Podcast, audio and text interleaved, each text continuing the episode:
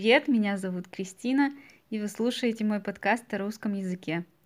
Сегодня мой подкаст будет в форме интервью, мини-интервью. Мы поговорим со Стасом, я знаю, что он меломан. Меломан — это человек, который любит музыку, э, слушает разную музыку, и, конечно, у меня есть несколько вопросов к нему. Привет, Стас. Привет, всем привет.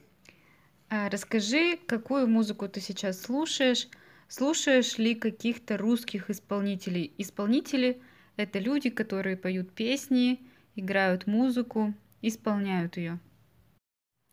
Нойс МС, Хлеб, Хаски, Кровосток, ну и, может, Иван Дорн. Я не уверена, что наши слушатели, которые слушают мой подкаст, знают эти имена. Расскажи о них немного, почему они тебе нравятся, что в них особенного. Ну, Иван Дорн – это украинский исполнитель. У него в начале карьеры были песни и на русском, и на украинском языках. Сейчас он живет в Америке и поет по-английски. Я пару раз был на его концертах. Хлеб – это группа, которую организовали три видеоблогера. Они не музыканты, и у них э, такое больше комедийное творчество. Кровосток – самый взрослый из всего моего плейлиста. А, прославились в 2006 году. Вообще они художники и позиционируют себя так. Их тексты показывают темную сторону жизни в России. В их текстах много нецензурной лексики и много насилия. Нойс в самом начале выступал как э, батл-исполнитель, рэп-исполнитель. Он прославился в середине конце 2000-х, я думаю. Угу, я помню, он был очень популярный, когда я училась в университете в 2008 году. Да, последние года два его песни в основном стали более социальными. Он выступает на различных оппозиционных митингах, э, регулярно его забирает полиция с этих митингов. Хаски это молодой рэп-исполнитель из Улан-Удэ, это столица Республики Бурятия в России. Он имеет некую скандальную репутацию, его концерты часто закрывают, не дают выступать, он читает про социальную справедливость, но его, в отличие от Нойза, нельзя отнести к оппозиции. Noise MC и рэпер Хаски, например, занимаются пропагандой, политической пропагандой, социальной пропагандой.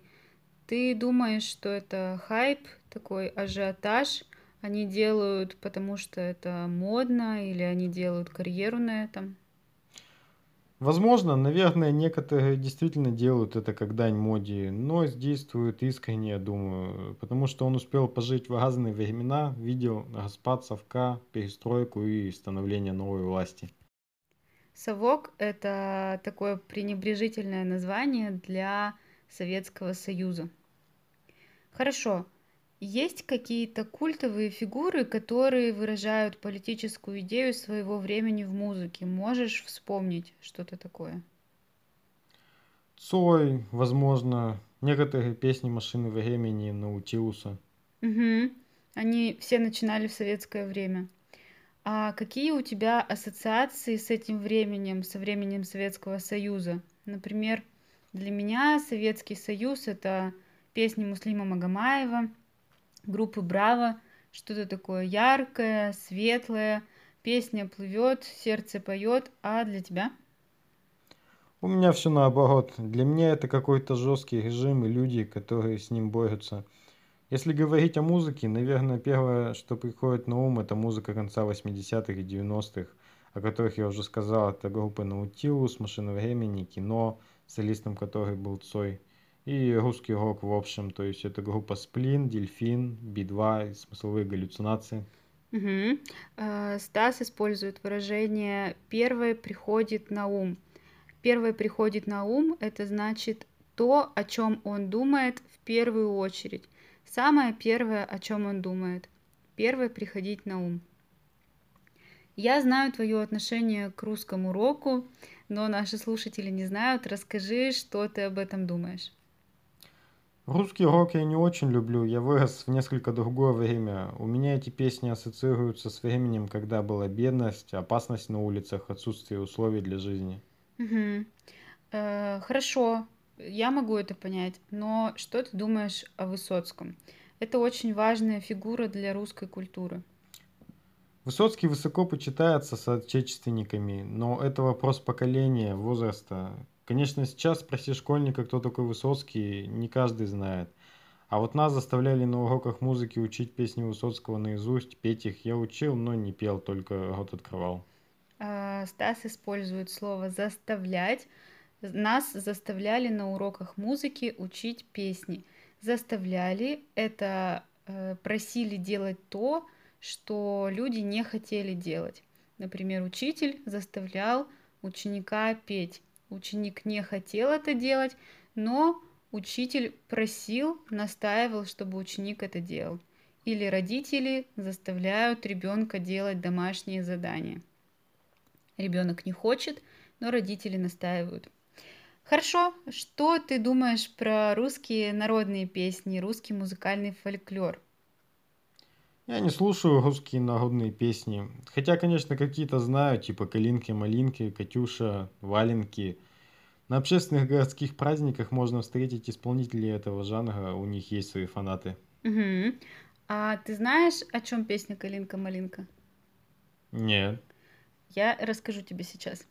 Вообще, калинка и малинка — это две русские ягоды, которые растут в России, и калинка — это горькая ягода, а малина сладкая. И эта песня о женщине, э, что женщина иногда бывает горькая, иногда бывает сладкая, и калинка-малинка — это образ женщины в русской культуре. И вообще есть много хороших народных песен. Я их, например, люблю. Они говорят о национальном характере многое. А помнишь, было модно, когда на стенах или на шкафах висели постеры разных исполнителей или музыкальных групп? У тебя были постеры дома? Да, у меня тоже была квартира завешена постерами. В основном это были картинки из старых фильмов и зарубежные исполнители. Это целая культура. Сейчас она канула в лету, мне кажется, сейчас уже такого не встретишь. Угу. Стас использует выражение «кануть в лету». Культура канула в лету.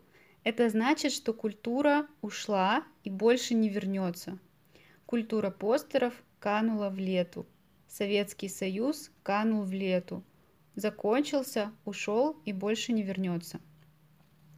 Можешь ли ты сказать, что твой плейлист, о котором ты рассказал в самом начале, это типичный плейлист для людей твоего возраста или на вкус и цвет товарищей нет? Кстати, сколько тебе лет?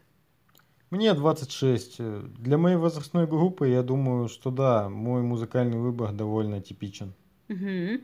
А, на вкус и цвет товарищ нет. Это поговорка, которая значит, что двум людям не может нравиться одинаковое.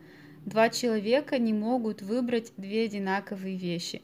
Например, я могу сказать, что мне 28 лет, и мы в одной возрастной группе со Стасом, но музыкальный выбор Стаса не типичен для меня. Я могу сказать, что на вкус и цвет товарищей нет. Спасибо, что ты ответил на мои вопросы.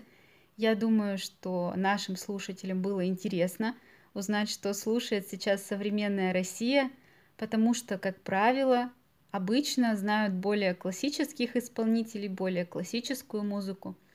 На сегодня это все. Встретимся через неделю. Пока-пока. Пока. -пока. Пока.